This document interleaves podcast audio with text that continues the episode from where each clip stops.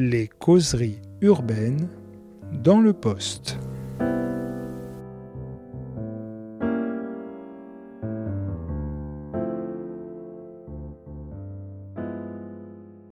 Faites comme chez vous, chronique Airbnb au Nouvel Attila. Bonjour Nafisa Thiago. Bonjour. Alors vous êtes là pour d'abord pour un. Alors vous allez me préciser parce que j'ignore si c'est un roman ou un récit. En tout cas, c'est un objet littéraire euh, de très très bonne facture parce que vous racontez dans ce livre-là une expérience. euh, En fait, il y en a plusieurs mais euh, à travers un fil rouge, qui est votre expérience d'avoir loué votre chambre sur cette plateforme qui est Airbnb, vous d'un coup vous reconstituez un petit spectacle de la vie. Mais avant qu'on rentre dans le sujet, qui est assez passionnant, j'ai deux questions à vous poser par rapport à... Et n'y voyez pas un piège parce que c'est, elle, est, vraiment naïve. Pour vous, c'est quoi habiter Paris? C'est un, choix qui n'est plus du tout un privilège euh, aujourd'hui. On est en train de faire de Paris une ville de riches et les gens comme moi, euh, de nature modeste, qui y sont nés, sont obligés de trouver des, des ruses et des plans B pour y rester. Deuxième question, toujours sur le même thème, et après on part du livre pour avoir général. Et c'est quoi chercher un logement quand on habite Paris? J'aimerais avoir votre sentiment là-dessus. Ben, un chemin de croix et de bannière, c'est classique, mais c'est vrai.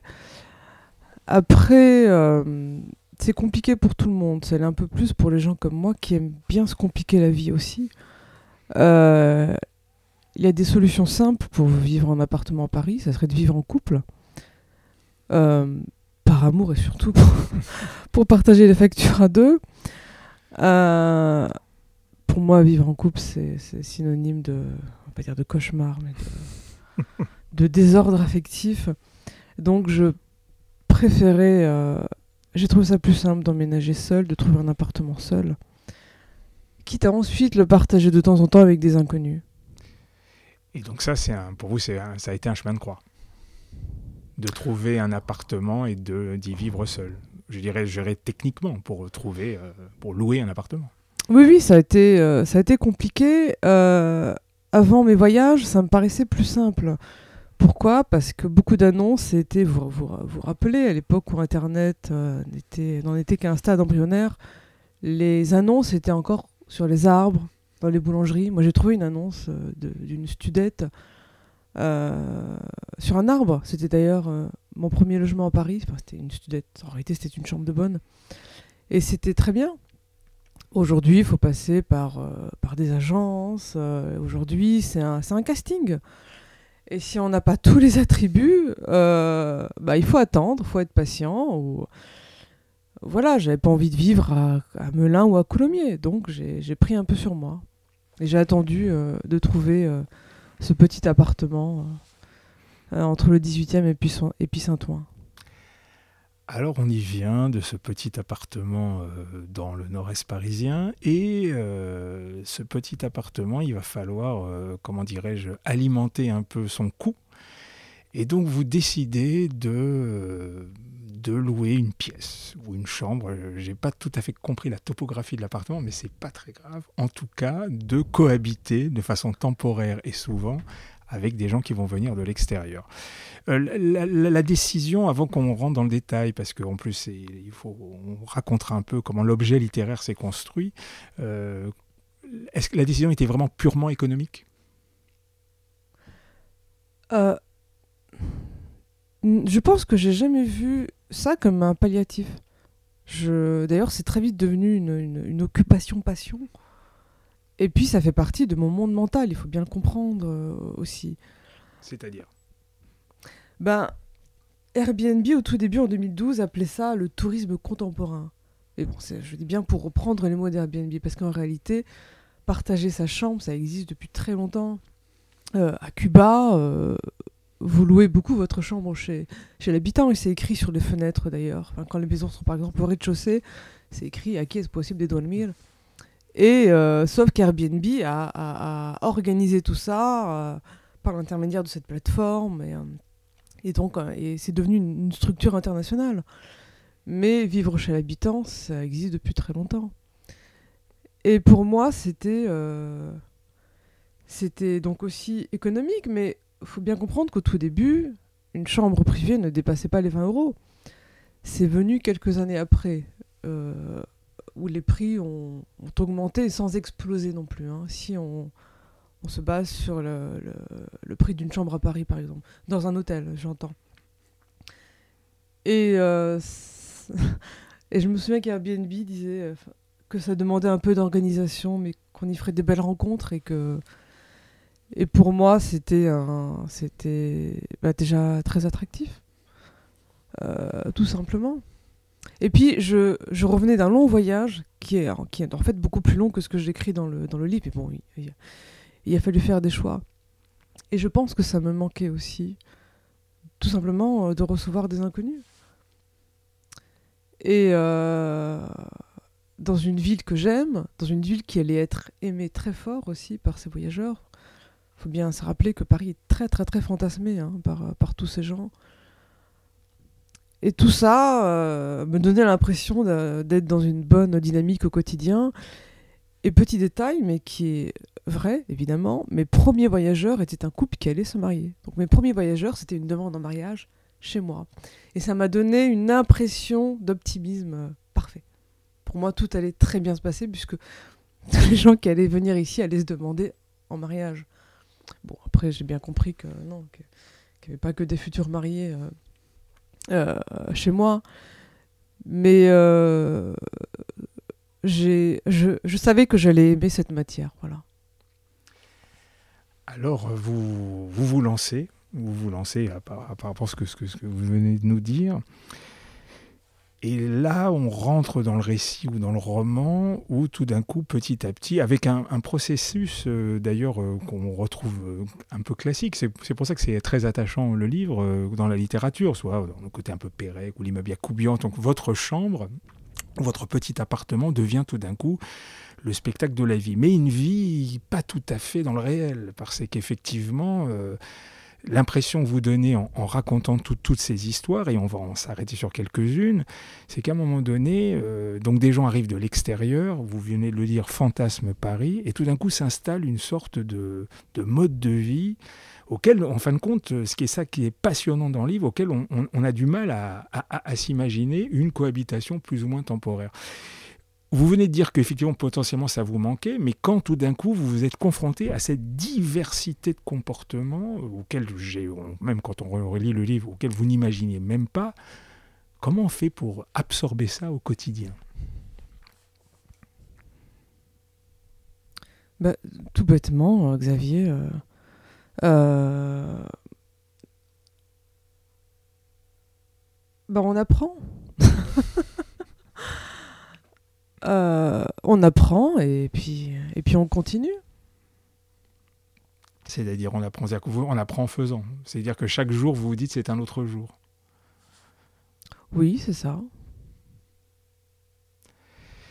Il y a alors quelle est d'une certaine façon il y a voilà donc on va euh, il y a un autre personnage qui on faut on est obligé d'en parler euh, qui est un sorte de petit fil rouge dans le fil rouge des rencontres, qui est Brian. Alors, c'est qui Brian? Ça vous... Moi, je sais qui c'est, mais je pense que c'est intéressant d'avoir votre avis. Qui est ce fameux Brian? Qui revient de Brian, temps en temps. c'est euh, c'est l'initiateur euh, de ce conte originel. C'est ce qu'on appelle concrètement un disrupteur. C'est un Mark Zuckerberg, c'est un Steve Jobs. Pour moi, c'est ça j'ai raconté son, univers qui, selon moi, euh, flirte entre grande empathie et déshumanisation totale. il, a un nom de famille, c'est Brian. Chesky, Chesky, je sais pas comment on prononce. Pourtant, j'étais dans une de ses conférences, mais il s'est pas, il s'est pas nommé. Tout le monde le connaissait, donc c'était pas nécessaire. Et euh, Brian m'a d'abord intéressé par son histoire, enfin par ce qu'il raconte. Euh, il paraît qu'aux États-Unis, quand on lance une boîte, il faut toujours une petite histoire pour le public. En France, on fait pas tellement ça. Ça commence un petit peu, mais on le fait pas encore. Et son histoire de matelas gonflable improvisé dans les rues de San Francisco, j'ai trouvé une fois de plus que c'était un bon début pour, euh, pour le mettre en scène. Et évidemment, c'est un type qui a d'abord fait des très bonnes études, qui a fait des grandes études et qui était dévoué, je pense, à un grand avenir dans le tourisme ou ailleurs. Il a juste trouvé son filon. Mais on s'en fout. Moi, j'aime l'imaginer en train de gonfler deux matelas à air pour deux bonnes femmes perdues à San Francisco. Moi, c'est ça qui m'intéressait. En même temps, on s'en fout pas trop parce que vous le faites revenir et pas à n'importe quel moment à chaque fois dans le bouquin. C'est-à-dire que quand on sent que vous êtes dans une situation, euh, entre guillemets, euh, vous me corrigerez si je n'emploie pas forcément le mot parce qu'il ne me vient pas, mais qui était une forme de difficulté de la situation, de temps en temps, vous nous faites repenser à Brian et à ces millions qui sont en train millions de gens qui l'utilisent, à cet argent qui est en train de s'engranger, à la puissance de cette structure. Donc, euh, vous y repensez de temps en temps. Oui, oui, oui. Euh, oui, oui, c'est dans la lutte des classes, mais quand même. Non, non, non, je suis pas dans une lutte des classes. non, non, pas du tout. Mais toutes mes altercations avec, avec Airbnb ne pouvaient pas rentrer directement avec Brian parce que très vite, il a pris ses distances. Il était encore possible de l'appeler en 2012 quand même, hein, mais on tombait toujours sur un répondeur. Euh, et très vite, on a compris qu'il était, qu'il, était inaccessible. Et, je me suis amusée de le. Il y a une, une, différence entre l'image qu'il donne et la, l'impossibilité qu'ont les autres de pouvoir le contacter, ne serait-ce que par email. Et je trouvais ça assez euh, parfois frustrant et assez, assez gros aussi il se donnait vraiment l'image d'un type qui, était offert à ses membres. Et euh, bon, ben non, quoi, ça s'arrêtait là, mais j'ai retrouvé ça intéressant qu'il puisse de temps en temps prendre les. prendre. Euh, non, euh, non, pas rencontrer des autres, mais essayer de les écouter, par exemple. Mais non, bon, bah c'est bah, jamais arrivé. Vous voyez, enfin, pas de temps en temps des grands PDG pour montrer l'exemple, euh, font des photos bras dessus, bras dessous avec, avec la petite classe. Bon, maintenant, Brian, il fait pas ça. De temps en temps, il explique quand même qu'il va chez des gens, euh, donc chez des autres. Il mettait ça sur ses, sur ses comptes Instagram ou Twitter, je sais plus. Et que c'était super, même si c'était modeste, c'était génial, c'était son esprit Airbnb. Mais dans les faits, est-ce qu'il voyage comme ça aujourd'hui? Je sais pas. Vous savez, on disait que Monsieur Tati s'habillait chez Hermès. Est-ce que euh, Brian quand il voyageait, euh, choisissait des chambres comme celle de Nafissa, ça je sais pas. C'est possible, c'est possible. Maintenant ils sont, ils sont toujours à la cool, ils s'habillent toujours cool. Euh, c'est un peu. C'est un Américain, c'est ni un Français euh, ni un Italien, et puis il vient de San Francisco. Alors lui c'est pas le prototype du surfeur, hein, c'est plutôt le bodybuilding, mais mais cool aussi quoi. Alors on va, on va rentrer un peu dans, la narration du livre et c'est là où ça devient euh, assez joli parce que vous, vous intégrez votre quotidien, euh, vous allez un peu en parler parce que vous mettez en, parallèle euh, beaucoup de choses. D'ailleurs la, difficulté de trouver un logement, il faut le payer, il, y a votre travail, donc vous essayez d'écrire des scénarios et puis il y a cette réalité qui avec des représentations plus larges, c'est un peu alimentaire, euh, la, rencontre et tout ce qui va avec. Et vous avez essayé de tenir euh, toutes ces choses-là dans, le bouquin. Juste une petite question sur la, construction du livre. C'était, euh, il y a un côté narratif presque, je dirais, chronologique. C'est-à-dire que vous avez où, vous commencez et que les choses vont petit à petit s'enchaîner. J'imagine qu'il n'y a peut-être pas forcément toutes les personnes que vous avez rencontrées. Comment est venue l'idée d'écrire le livre dans ce sens-là? Vous voulez faire comme une sorte de journal? C'était ça un peu l'idée? Non, vraiment de retracer euh, les débuts d'Airbnb à Paris, mes débuts à moi d'hôtesse euh, dans ce Paris qui change parce qu'il est en confrontation avec la multinationale. on y reviendra. On y reviendra. Et euh, toute l'évolution quoi de la de la start-up et du coup ces rapports qui changent aussi avec les autres et surtout le rapport des voyageurs, qui, le, comportement pardon, des voyageurs qui a changé aussi au fil des années. C'est-à-dire? De plus en plus, j'ai eu l'impression d'être à la fois une réceptionniste, une femme de ménage, une flic, une confidente. Et euh, bah, pour vous donner un exemple tout bête, les commentaires. Au début, euh, les gens n'écrivaient pas de commentaires. Moi, j'en écrivais pas parce que ça m'intéressait pas de noter les gens. Enfin, c'est pas c'est pas c'est un ramen sur TripAdvisor, vous voyez, donc euh, ça, ça, me gonflait un peu. Et petit à petit, c'est devenu un espèce de jeu, voire un plaisir pour certaines personnes. Euh, puisqu'on se devait d'être de plus en plus performant et meilleur et propre et beau et blablabla. Bla bla bla ça a été compliqué de. J'ai pas dit que je n'ai pas réussi à le faire. Hein. Je, dis juste que ça a été compliqué de garder son essence et sa personnalité qu'on avait au tout début d'Airbnb. Parce qu'il fallait devenir une belle chambre, plus qu'une belle personne. Ça a mis un peu de temps, ça a été un peu insidieux, mais en 2-3 années, c'est devenu comme ça. Il y a un autre élément qui m'a assez marqué, et qui m'a fait faire vraiment un parallèle avec ce qui se joue dans l'entreprise. Vous m'arrêtez si je me trompe, si l'analyse est, pour vous est déplacée. Mais vous, vous êtes, c'est un moment pour moi assez charnière dans la narration que vous racontez de l'évolution de ce qui s'est joué euh, dans toutes vos expériences euh, sur Airbnb, c'est que tout d'un coup on, vous contacte pour euh, augmenter le niveau d'expérience. oui. Et ça, c'est très intéressant parce que tout d'un coup, euh, il faut évidemment, non seulement il y a ce côté euh, cool de, de, de, l'origine, mais en plus, euh, si on pouvait rajouter de l'expérience qui sort du tour opérateur standardisé et s'appuyer sur les gens sur place, j'aimerais que vous nous racontiez comment ça, ça s'est fait. Et je vous donne mon hypothèse, si vous aurez le temps de réponse, ça me fait penser à ce, ce discours managérial de l'expérience client, de l'expérience collaborateur. D'ailleurs, c'est étonnant qu'ils aient pas fait l'employé du mois. Alors j'aimerais que vous en disiez un petit mot. Comment euh, raconter un peu ça Comment tout d'un coup on change de, de, la, du logement, pour faire court, euh, de, court à l'expérience et euh, qu'est-ce que vous pensez de ma, de ma modeste analyse?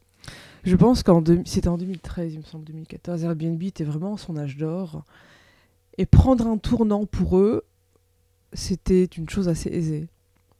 Et euh, pour le faire, il faut utiliser euh, ceux qui travaillent par Airbnb, donc, donc euh, des gens comme moi. Et ça s'est réellement passé comme je le décris, c'est-à-dire après un commentaire de deux voyageuses japonaises qui, alors, bon, c'est là que j'ai compris que les commentaires étaient filtrés du coup, que tout était, que tout pouvait être lu en fait. je veux dire, les, comment dire, la boîte de réception, tout ça, ils ont accès à tout. Et c'est en découvrant donc ce message qu'une des femmes lifestyle, pour euh, reprendre son mot, s'est dit qu'il y avait quelque chose euh, à prendre et à, et à créer. Et au lieu de, de, ramener des gens déjà pros, on va essayer de, de, prendre ce qui existe déjà et de les améliorer. Voilà. Euh, et bah, c'est comme ça. Bah, c'est ce qui s'est passé. Bon, ça a été un peu un échec pour moi parce que. Enfin, pas un échec. C'était plutôt un jeu d'ailleurs pour moi. C'était assez, assez amusant. Mais pour eux, c'était très sérieux en fait. Et la preuve aujourd'hui. Vous pouvez euh, donner quelques exemples. C'est quoi c'est comment eux se représentaient cette fameuse expérience touriste? Bah, c'était une manière d'avoir d'être mieux vu par la communauté, d'avoir plus d'argent, parce que c'était ça euh, les, les, arguments de Yolanda, c'était euh, financier, professionnel, et pour eux, surtout, prendre, euh, prendre ce tournant, quelque chose qui serait aussi révolutionnaire que les locations.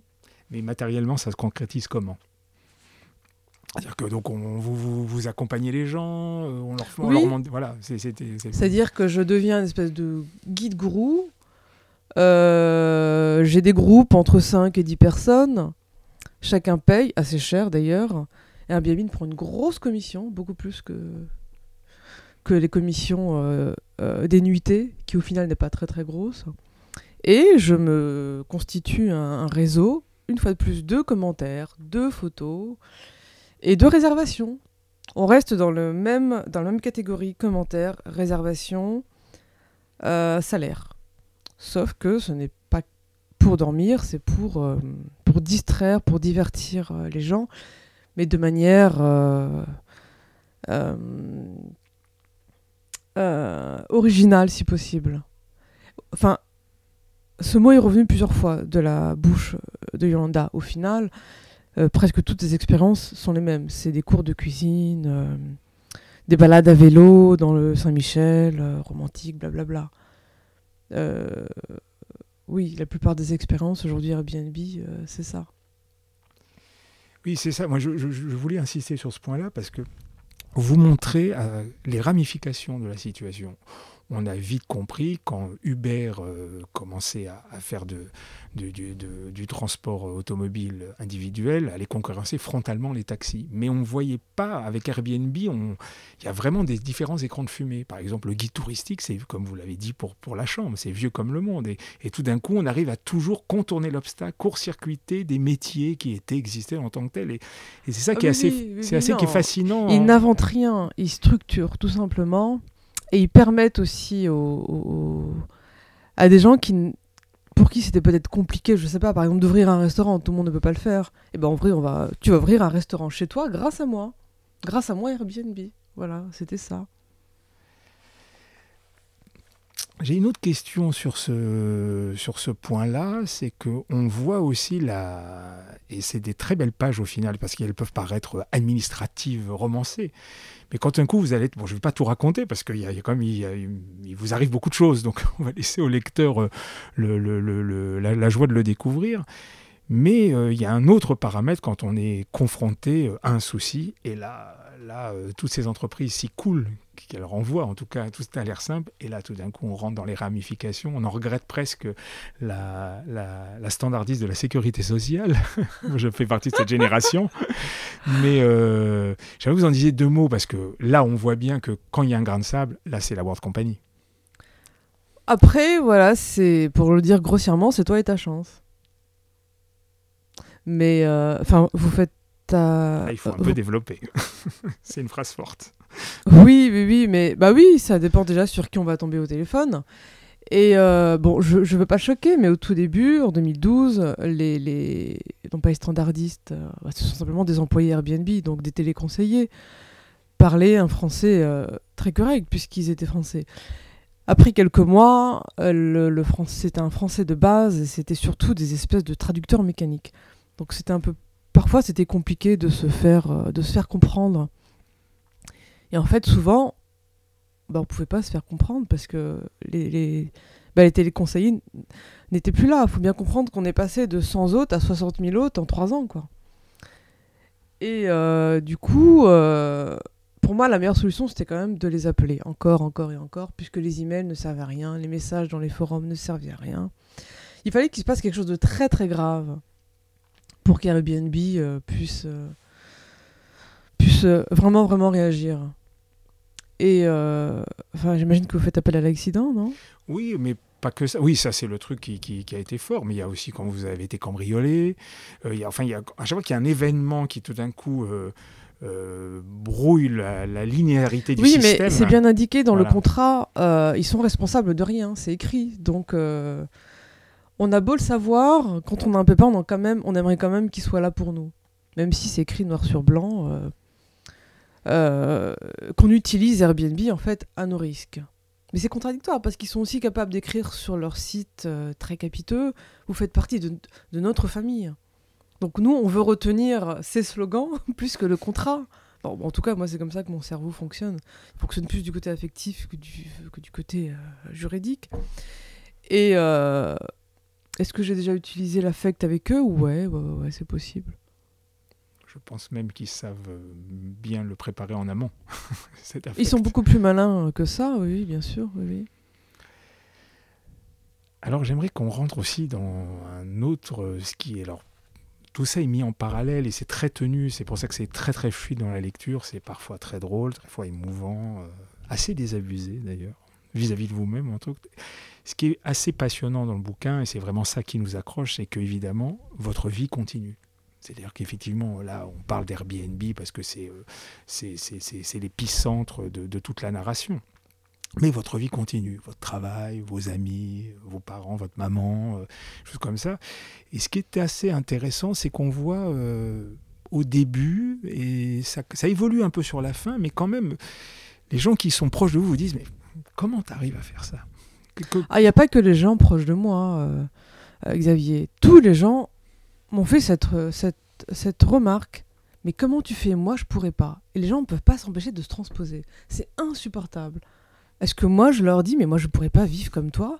Je pourrais pas vivre avec les mêmes enfants du lundi au dimanche, avec le même bonhomme du lundi au dimanche, avec le même boulot de janvier à décembre, mais je me garde de te le dire. Alors pourquoi est-ce que tu me fais cette, cette remarque? Moi, c'est, je me répète, ça faisait partie de mon monde mental, recevoir des étrangers pour une nuit ou pour trois nuits. Il y a, y a, pas, enfin, il y a des métiers plus, plus compliqués, plus difficiles. Après, ce sont des gens qui n'ont pas vu ce que moi j'ai vu euh, aussi. Hein, euh, je je dis pas que mon que mes que mes expériences dans l'humanitaire m'ont rendu au-dessus des gens, loin de là. Mais euh, je, je, suis toujours dans la complainte. Mais je sais ensuite euh, me rappeler ce qui est faisable et ce qui est, et ce qui est très compliqué. On a l'impression que c'était assez une forme de nécessité de, de pointer ça, parce que ça, ça, ça, revient, alors euh, soit de façon frontale, euh, ou même quand vous parlez à votre ami, tout d'un coup il ne comprend pas, qu'il est à votre proche, enfin, une sorte de partie de ping-pong avec les gens euh, avec qui vous discutez de ça, et que pour vous, ça est quand même un truc important de voir un peu ce jugement de valeur. C'est le fait que j'étais une, une, une, jeune femme, hein. c'était comme il y a, il y, a, il y a 10 ans, j'avais à peine 27 ans, et j'ouvrais ma porte donc à n'importe qui, beaucoup d'hommes seuls, mais j'en profitais pour le dire, 99% des hommes seuls que j'ai reçus étaient absolument charmants, courtois, euh, et que c'est pas dangereux. Mais euh, euh, oui, c'est ça. C'est peut-être par rapport à mon sexe, je sais pas. Pour... C'est vrai que l'appartement était petit aussi, du coup il y avait une, promiscuité quoi même. Hein. Pas, pas qu'une proximité, il y avait parfois des choses étaient très proches. et ça pouvait gêner les gens autour de moi quand mes amis venaient, par exemple, euh, ils me demandaient, mais euh, Nafissa, tu les entends souvent euh, quand ils sont aux toilettes? Parce que les toilettes étaient l'élément central de l'appartement. Donc oui, à de nombreuses reprises, j'ai entendu le, coulage de bronze de mes, de mes invités. et d'ailleurs, selon les nationalités, c'était différent. Je me souviens que les Coréennes, par exemple, elles devaient mettre plein de papier de toilette ou, pour pas que j'entende.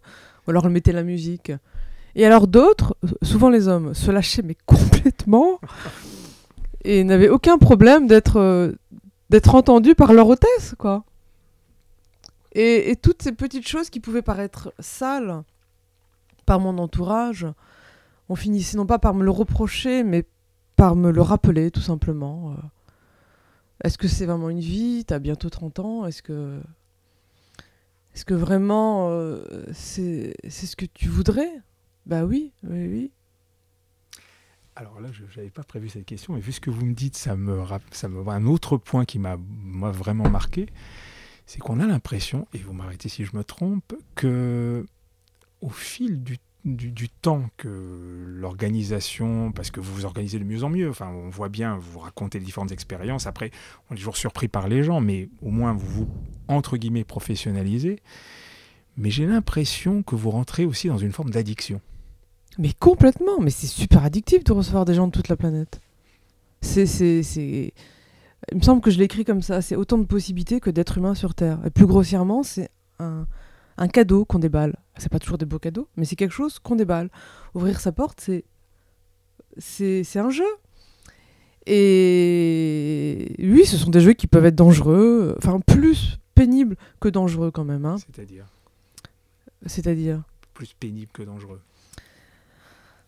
Euh, recevoir des porcs, c'est pénible. Oui. Euh... C'était dans la question, effectivement. et, et, et, voilà, bon, j'ai un peu perdu le fil de la non, question. Non, oui, non, c'était vraiment euh, de comment on passe d'un d'un complément de revenu pour faire court à une forme d'addiction, après à, à, à, avec toutes les étapes que ça peut prendre. Mais on, on sent vraiment à un moment donné, là, il y a Déjà, il y avait une demande très très forte. Hein. Euh, Paris est, une ville qu'on visite euh, de janvier à décembre. Et la demande était forte. Euh, et puisqu'Airbnb a permis à la... En fait, j'ai eu parfois l'impression d'avoir acquis assez d'expérience pour écrire une étude sur la mondialisation du tourisme qui s'ouvrait aux classes moyennes. Bon, évidemment, j'ai pas fait ça parce que les seules études qui m'intéressent, c'est vraiment les études bah, sur l'être humain. Mais j'avais l'impression parfois vraiment d'être une, d'être une experte en géopolitique. Et il venait de plus en plus, les profils euh, commençaient à changer aussi. Et, euh, et je, j'avais pris aussi euh, de l'assurance. Je devenais aussi parfois un peu plus dur. Pas plus dur, mais moins souple, on va dire. Euh, c'est pour ça que j'ai dû faire des règles aussi. Euh, Et, parfois, ça se passait vraiment très bien. Il y a des gens qui respectaient les règles, qui étaient heureux en, repartant, qui me remerciaient. Et c'était aussi très souvent le cas. Mais ces histoires, Xavier, je n'ai pas jugé utile de les insérer. Une grande majorité, c'était très cool, très agréable. J'ai préféré parler euh, des, des histoires qui m'ont mise en confrontation avec moi-même, avec eux aussi, avec l'administration Airbnb, avec toutes avec ces personnes qui peuvent euh, vous remuer, même, même quand ils sont déjà partis. Non, non, mais ça, on l'entend parfaitement. Et puis, je dirais même, c'est ce qui fait la, évidemment la, la, saveur du livre. Euh, il y a un autre élément dans, dans, cette situation-là, une sorte de corollaire à, je ne sais pas si le mot addiction était fort euh, ou, pas, mais c'est effectivement, on voit que ça commence à faire. Ce qui est intéressant, c'est le rapport avec votre amie, euh, c'est Céline, si j'ai bien, euh, bien, bien lu. Et ce qui est intéressant, c'est qu'au-delà de la, de, des mauvaises surprises qui lui sont arrivées, on voit son comportement. Euh, ça fait un peu miroir, j'ai l'impression que ça donne. C'est-à-dire que d'abord, il y a un lien d'amitié fort, avec toute la complexité que ça peut avoir. Et, il y a des pages très très jolies là-dessus, parce que vous arrivez en peu de lignes à, nous faire comprendre que. Bah, les amis, c'est compliqué, en tout cas. Mais c'est important, enfin, avec tout ce que ça comporte, et on pourra en faire des kilomètres et kilomètres, enfin, toute la littérature, une grande, des millions de romans ont été écrits là-dessus. Mais ce qui est intéressant, c'est que vous, en, vous en servez dans la narration un peu comme miroir. Et cette Céline, petit à petit, euh, dans l'incompréhension, mais dans le soutien que vous avez eu, on va glisser jusqu'à ce qu'à un moment donné, et c'est une scène vraiment très drôle, elle, a une annonce à vous faire, et là vous vous attendez à un truc euh, catastrophique, et le lecteur, on s'attend, il dit qu'est-ce qui va lui arriver, sachant que tout ce qui vous est arrivé à vous avant. Et là, elle vous dit, ça y est, j'ai passé le pas, c'est Airbnb. Et là, on voit bien que ça m'a donné deux grilles de lecture. D'abord, il y a... c'était assez cohérent au final avec tout ce que vous nous racontez. Et moi, en tant que lecteur et citoyen, quand on vit ces énormes entreprises qui sont monstrueuses, qui, on dit ça y est, voilà, une de plus qui a été enveloppée par le système. Est-ce est comme ça que vous vouliez le montrer?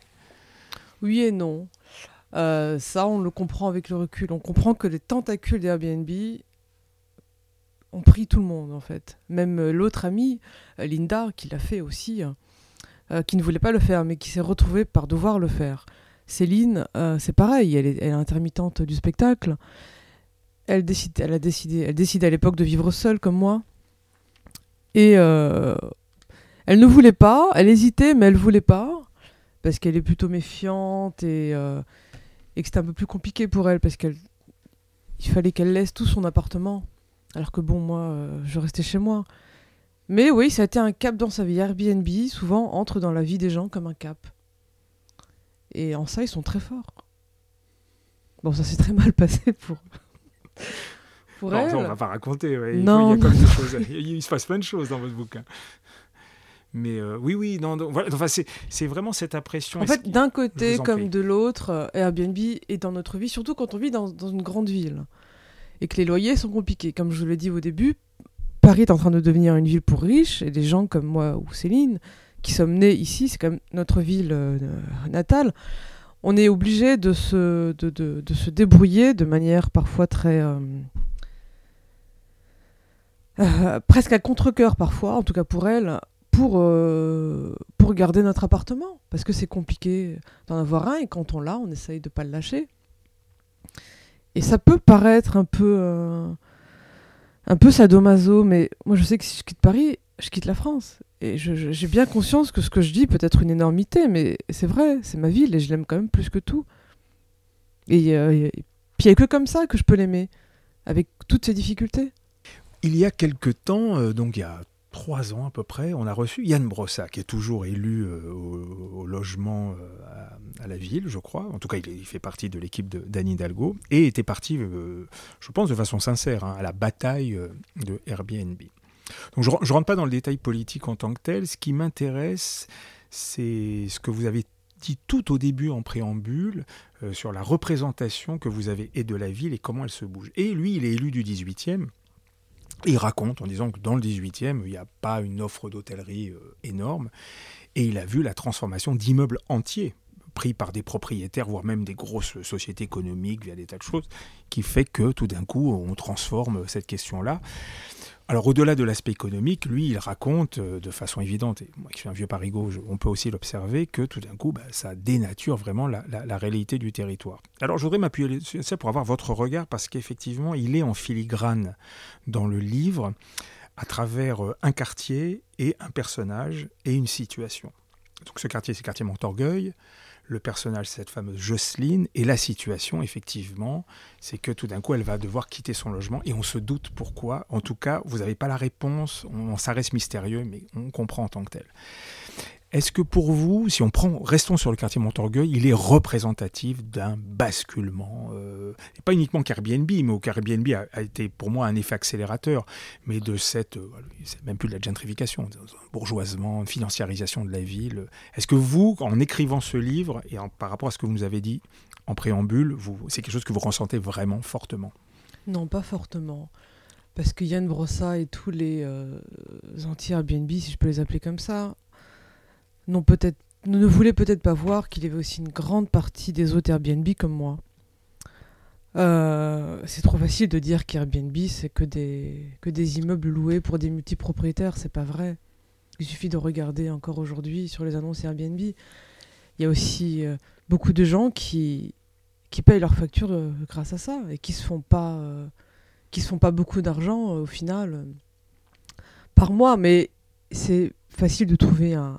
Pour trouver un ennemi facilement ou un, bouc émissaire, il fallait pointer sur, euh, sur ces propriétaires qui ont bien compris que louer au mois, c'était beaucoup moins rentable que de louer à la semaine ou à la nuitée, tout simplement. C'est vrai qu'à à Montorgueil ou ailleurs, on peut voir des nuitées dans des studios à 140 ou 150 euros. Et ça ne les emplissait pas. Moi, ça me choque pas énormément qu'un propriétaire veuille gagner de l'argent avec son bien. Euh, pourquoi est-ce qu'on, pourquoi est-ce que la mairie voudrait gérer ça? Après, euh, la vie de, quartier des habitants, ça c'est très important. Et oui, le, le, défilé euh, des, valises à roulettes, comme je le nomme, je comprends entièrement que ça puisse, que ça puisse gêner ces familles quoi, qui veulent préserver leur, euh, leur quartier. je trouve ça beau qu'on veuille préserver un, quartier. Je me souviens aussi d'avoir parlé à des commerçants, dans Montorgueil d'ailleurs, qui disaient, et ça c'est important parce que dans d'autres quartiers c'est complètement différent, qui disaient que depuis Airbnb, ils faisaient moins de recettes parce que les voyageurs euh, n'achetaient pas chez eux qui préféraient acheter des salades feu des bois à franc prix, par exemple. Oui, je pourrais même des cas de libraires qui ont vu, le... parce qu'il n'y a plus de famille, simplement. je, confirme ce, type de témoignage, on en a plein. C'est-à-dire que quand vous avez des quartiers qui se transforment uniquement en touristes, là je n'aurais pas dû intervenir, mais enfin bon, je viens de le faire.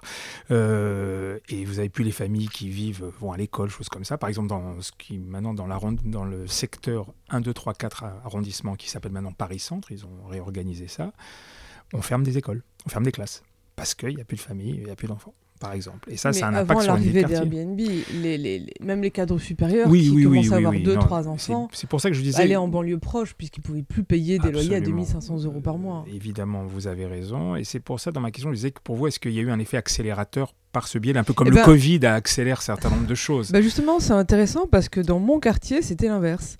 Mes commerçants m'ont remercié parce que grâce à euh, leur commerce marchait un petit peu plus, c'est-à-dire que euh, que ce soit les boulangers, que ce soit le fromager ou les rares traiteurs, parce que j'habitais dans un quartier euh, populaire, mais pas populaire comme ici, hein, populaire euh, plutôt assez, pauvre, modeste, bon, je pense que c'est la même chose.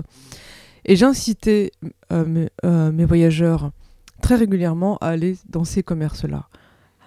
plus que dans le premier ou dans le deuxième. Quand ils devaient manger, par exemple, euh, je leur disais, bon, ça sert à rien d'aller manger à Montmartre ou, euh, vers la Tour Eiffel, aller manger plutôt euh, dans ma rue ou juste derrière. Et je l'écrivais d'ailleurs ensuite. Donc je ne me contentais pas uniquement de les inciter à faire. J'avais fait un espèce de petit. comment on appelle ça? Pas un, pas un, petit guide, mais un peu comme mon livre d'or. ma boulangerie favorite, mon boucher préféré, mon poissonnier préféré. Et je les incitais à aller là. Et c'est ce qu'ils faisaient très régulièrement. Puis d'ailleurs, des fois, je les accompagnais parce que je partageais du temps avec eux. Donc dans mon quartier, ça a eu plutôt un effet inverse. Airbnb aussi a permis au quartier dont tout le monde se fichait d'avoir une autre, de, de, prendre, enfin, d'avoir une autre dynamique un peu plus intéressante aussi. Je voyais bien dans mon, dans mon, dans mon quartier, enfin les, habitants de, mon quartier, regardaient avec un œil perplexe ces gens arriver avec des valises, parfois très bien habillés, faire la queue dans leur boulangerie de quartier. Euh, tester les cornes de gazelle ou quoi, vous voyez. Euh. Donc, dans certains quartiers, ça n'a pas été négatif. Est-ce que pour vous, euh, dernière question sur ce point-là, la transformation que vit Paris, comme d'autres métropoles d'ailleurs, centre de Londres, de Milan, Barcelone, malheureusement ça fait tache d'huile, c'est quelque chose qui qui vous pèse, ça, on est nombreux à ce que ça nous pèse, mais euh, est-ce que c'est quelque chose qu'on vous vous projetez Vous dites, euh, voilà, on voit bien qu'il y a un effet boule de neige et qu'on se demande qui va pouvoir contrôler cette situation-là. Est-ce que vous vous dites, bon voilà, est-ce qu'à un moment donné, euh, malgré tout l'amour que vous avez pour cette ville, avec l'expérience qui a été la vôtre en plus. Et après, j'aurais une autre question sur le rapport au travail, sur cette question. L'expérience qui a été la vôtre, vous dites, est-ce que je vais tenir combien de temps dans combien de temps on peut tenir dans cette ville? Par exemple, moi, je fais partie de ces catégories euh, un peu difficiles. Moi, je suis enfant de, gens très très modestes et, effectivement, ça commence à devenir, euh, ça, devient de plus en plus compliqué. Donc, euh, est-ce que vous faites partie de ces gens qui se disent, ok, est-ce que je vais encore tenir encore 10 ans, 15 ans, 20 ans? Vous êtes plus jeune, mais... Dans Paris? Ouais. Je ne sais pas si je ferai de vieux os ici, mais je pense que j'ai Paris dans le sang tant pis si c'est compliqué, mais euh, la, vie est compliquée. J'ai appris avec euh, tous ces gens venus chez moi que, que la vie est, pas simple pour personne en fait. Et euh, c'est pas toujours une bataille au quotidien, mais j'adorais mon appartement, j'ai fini par adorer mon quartier. Et, pour le préserver, ben oui, bah, j'étais prête à, à continuer à, à me battre un peu. Je sais que pour certaines, pour certaines personnes qui vivent ailleurs, qui vivent loin euh, des grandes villes, elles devraient voir ça comme un, comme un acharnement, mais pas pour moi. C'est comme euh, tomber sur une femme euh, qu'on aime et comme votre italienne. ah bah non, les gens vont pas comprendre puisque ça a été dit hors micro, pardon. Mais quand, quand on quand on aime quelque chose qu'on trouve beau et qui nous qui nous excite, euh, on est prêt à se battre pour le garder, et tant pis pour les difficultés. Alors on arrive à la fin et j'ai une autre question euh, qui m'a taraudé en lisant votre livre, c'est le rapport au travail. Et il est à tiroir dans votre bouquin.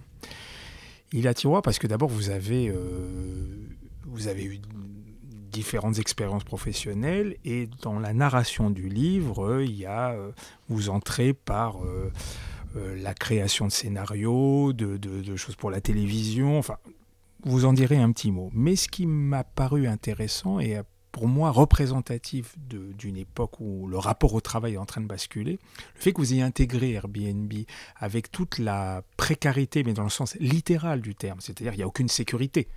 Euh, j'ai l'impression que Airbnb et le reste de des différents emplois qu'on peut avoir, et qui concerne énormément de gens, que c'est tout d'un coup une sorte de presque de métaphore parfaite sur euh, on est revenu dans une forme d'insécurité du travail.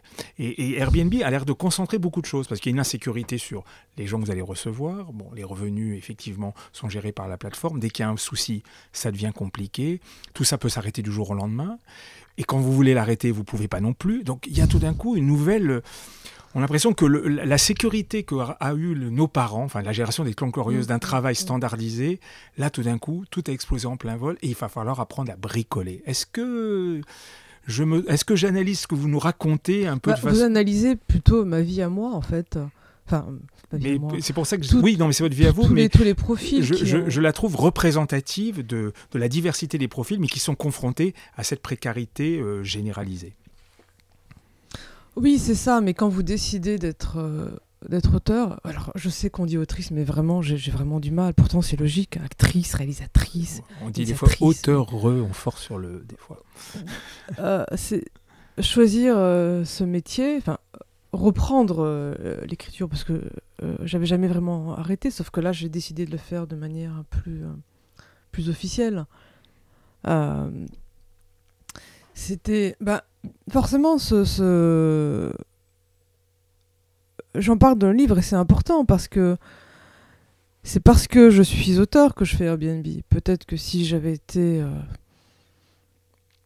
libraire, bouchère, enfin un métier qui consiste à avoir un salaire à la fin du mois systématiquement, euh, peut-être que je n'aurais pas fait Airbnb. Puis en travaillant de 9h à 18h, c'est compliqué aussi de, recevoir des gens. Quand on travaille chez soi, euh, c'est plus simple. Et c'est parce que j'ai été scénariste que je pouvais faire Airbnb, que je devais faire Airbnb. Et la, précarité de mon, de mon métier, euh, euh, je, le savais, tous les scénaristes avec qui j'ai travaillé avaient un second métier. Ou un, mari riche. et, je, trouvais parfois que les deux s'équilibraient très bien. Parce que ces gens m'ont souvent donné une, matière euh, vraiment brute dans les mains et ça m'a parfois donné quelques idées euh, euh, dans mes scénarios. Et d'ailleurs, ils l'ont jamais su, hein, mais ils m'ont parfois, ils ont, parfois été un, un déclic dans l'évolution de mes, de mes personnages. Et parfois, c'était l'inverse. Parfois, c'était un pavé dans la mare, quoi, à cause d'eux je, je, je, je perdais tous mes moyens. Est-ce que ça donne pas aussi une forme d'illusion euh, Et il n'y a pas que Airbnb, on voit sur les différents emplois euh, ou travail confrontés à des plateformes, cette idée qu'on peut être son propre entrepreneur. Mais c'est ce que nous fait croire euh, Airbnb, ou Uber, ou Deliveroo, tout ça. Gagner de l'argent en restant chez vous. Euh, bon, moi, je me suis jamais vue comme, comme, une, entrepreneuse, hein, jamais.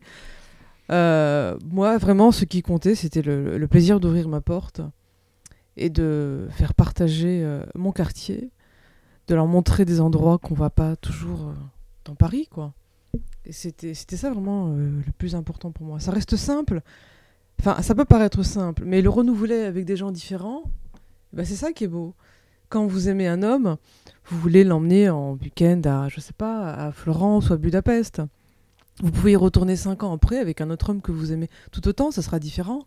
Et bien avec ces voyageurs, c'était ça.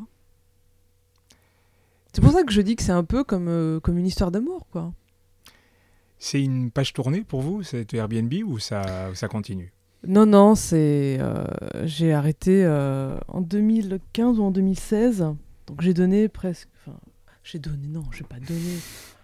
Euh, j'ai investi 4 euh, ans de ma vie là-dedans et parfois j'y repense avec euh, beaucoup de nostalgie. Mais si je dois reprendre un jour, je, je le referai.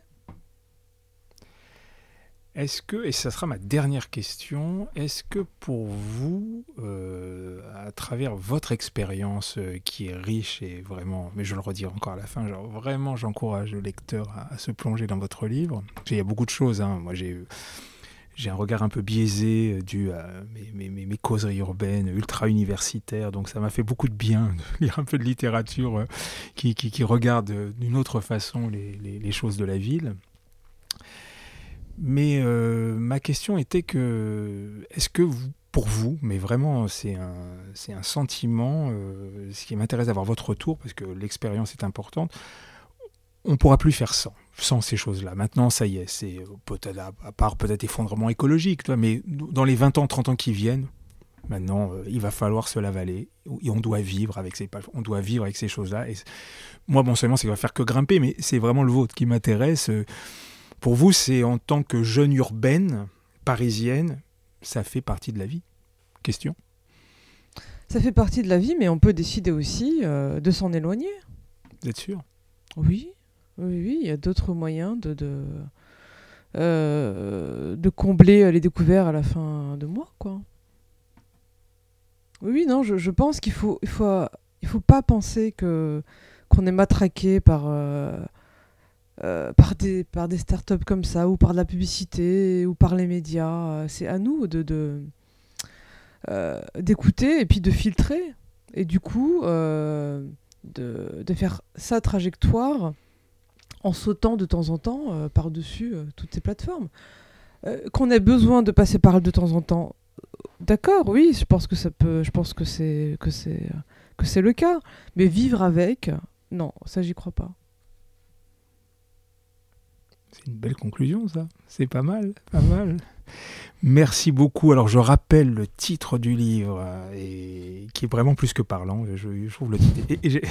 on ne peut pas trouver mieux. Ça fera plaisir à mon éditrice. Mais donc, faites comme chez vous. Entre parenthèses, chronique Airbnb, chronique au pluriel. Donc, merci Nafisa Thiago. C'est au Nouvel Attila.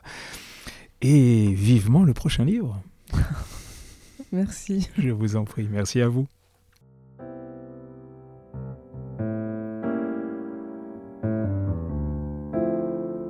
Les causeries urbaines dans le poste.